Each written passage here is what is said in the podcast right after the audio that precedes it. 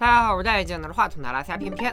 历时一个多月，九号密室终于迎来了最终回，豆瓣评分依然保持在九点二，可喜可贺。所以今天咱们要讲的就是九号密室第六季的第六集。这一集依然是玩梗玩到嗨的不行的一集，没有些英国时政文化和宗教知识，还真的不容易看懂。所以看完以后，我也做了一些功课，但有些地方依然不明其意。如果有没讲到位的地方，欢迎小伙伴们在评论里给我指正。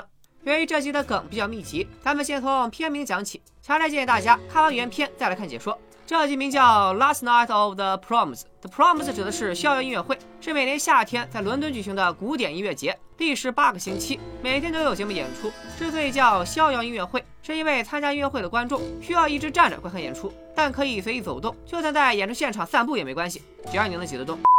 逍遥音乐会的最后一夜，往往会唱响英国人民耳熟能详的爱国歌曲，比如《威风凛凛进行曲》《统治吧，不列颠尼亚》等等。观众会不知不觉地跟着音乐唱起来，令音乐会的气氛达到最高点。和我们每年春晚压轴曲目总是难忘今宵一样，逍遥音乐会也总是以英国国歌《天佑女王》为结尾。当这首歌唱完以后，观众们则会自发地开始清唱《有一地有天长》，作为音乐会真正的结束。本期的背景设定在2018年，讲的就是一家人在电视上收看逍遥音乐会的最后一夜。好了，科普结束，咱们正式开始。一个流浪汉来到了一户人家的门外，在门前东张西望，门牌号自然还是九号。这家的老爷子一共有俩闺女，咱们就以姐姐妹妹相称。姐妹俩正在布置晚餐，姐姐没发现妹妹正盯着窗外的流浪汉出神。她抱怨自己老公刚打碎了杯子，还吩咐妹妹看好狗子，让她离餐桌远一点，又让妹妹帮忙去保温室拿两瓶水，然后就进屋了。妹妹却趁着拿水之便私会起了流浪汉。客厅里，姐妹俩的老爹以及姐妹俩的老公，还有妹妹家的孩子小帅，正坐在一起看电视。老爹有些糊涂了，总是不自觉地说脏话。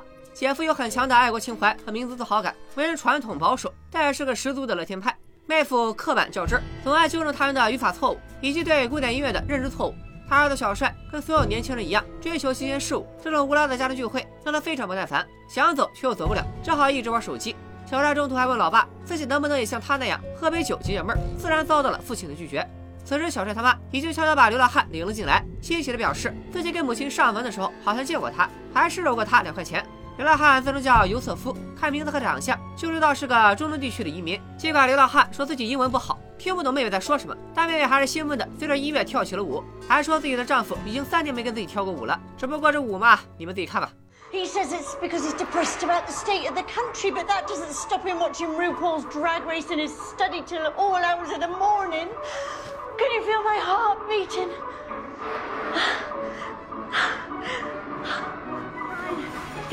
Don't me to. He needs me.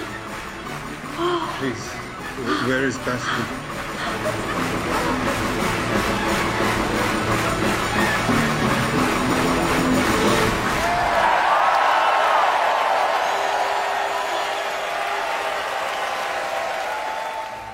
来妹妹的夫妻生活不太和谐。至于为啥不和谐，咱们暂且按下不表。妹妹在跳完一支舞后，拿着两瓶水进了屋。流浪汉则趁着没人，来到了餐厅，大快朵颐起来。很快，餐桌变得一片狼藉。姐夫走过来看到，还以为是狗子干的，因为流浪汉在他过来之前就已经藏起来了。小帅喝了口水，感觉水的味道不太对，随口问了妈妈一句，被告知这里面的确是水。小帅不吭气了，默默地喝起这杯味道奇怪的水。只有他才知道，这里面装的其实是酒。接着，一家人又因为英国脱欧的事争吵起来。姐姐是支持脱欧的，妹夫则持反对意见。俩人阴阳怪气了半天，也没分出个胜负。姐姐生气地说：“你说你这么大个人了，咋这么不爱国呢？”妹妹也帮着姐姐怼自己老公，他呀啥都不爱。Piss off. I love things. I love my car. I love my record collection. I love the gym. You love the changing rooms full of willies and hairy bumholes. What?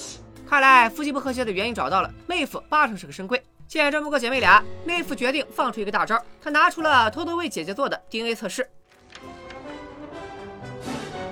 You're 62% German, Fräulein Schmidt. What?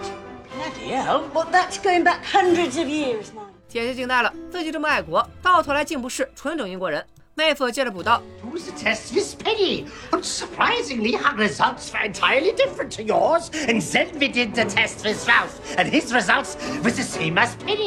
这明摆着说明姐姐不是老爹亲生的呀！原来姐妹俩的母亲曾一个人去阿尔卑斯山滑雪，老爹因为讨厌德国人，所以没有前往。结果母亲就在那时怀上了别人的孩子。好家伙，老爷子都这个岁数了，咋说绿就绿了？妹夫得意洋洋地表示，既然你跟老爹没什么血缘关系，等老爹驾鹤西去时，这栋房子就该归我们了。而小帅估计是喝酒喝多了，直接吐了一地。妹妹赶紧去找水，一开门却发现流浪汉走了进来。老爹见到他有些害怕，以为这个人是来带自己走的。妹妹也有些紧张，害怕自己之前跟他跳舞的事败露，表示自己从来没见过他。可怜的流浪汉因为言语不通，就这样被大家怀疑成了非法移民。姐夫打算给流浪汉找点吃的。等他再度来到餐厅时，瞬间惊呆了，放在那一桌残羹冷炙，竟然又变回了佳肴美馔。这边妹夫提出要给流浪汉搜身。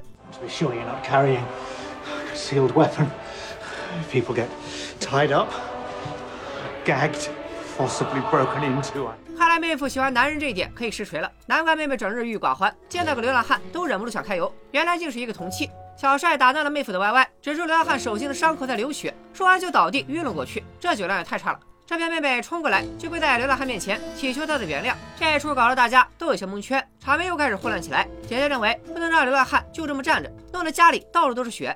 妹夫立刻反驳：“请你记住，这里不是你的家。”姐姐怒而撕碎了 DNA 测试结果，表示血统改变不了他的身份和信仰。老爹见状也加入了战团。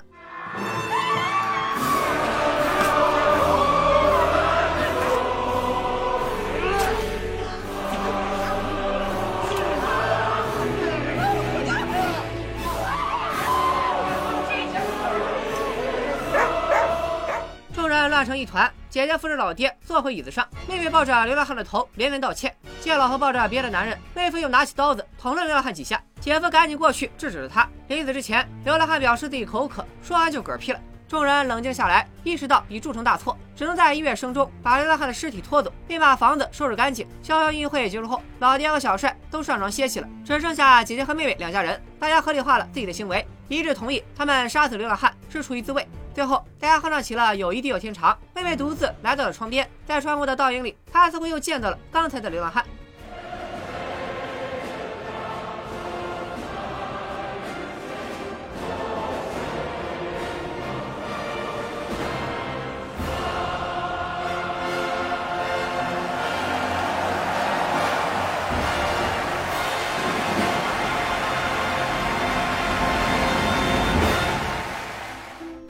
多小伙伴没看明白这集到底讲了个什么意思，咱们这就来好好捋一捋。流浪汉的真实身份其实是耶稣，这一点其实有很多细节都可以佐证，比如他的衣着、外表、发型，就几乎跟耶稣的形象一模一样。他手心的伤口是从被钉在十字架上的痕迹，也就是圣痕。而且在他出现以后，餐桌上的剩饭奇迹般的恢复了一开始的丰盛。小帅杯子里的水也突然变成了酒，这些都是圣经中记载的耶稣才能做到的神迹。而约瑟夫这个名字，英文应该叫约瑟夫。圣经里记载的耶稣的养父就叫约瑟夫。中途妹妹显然是认出了流浪汉是耶稣，才会跪在他面前请求原谅。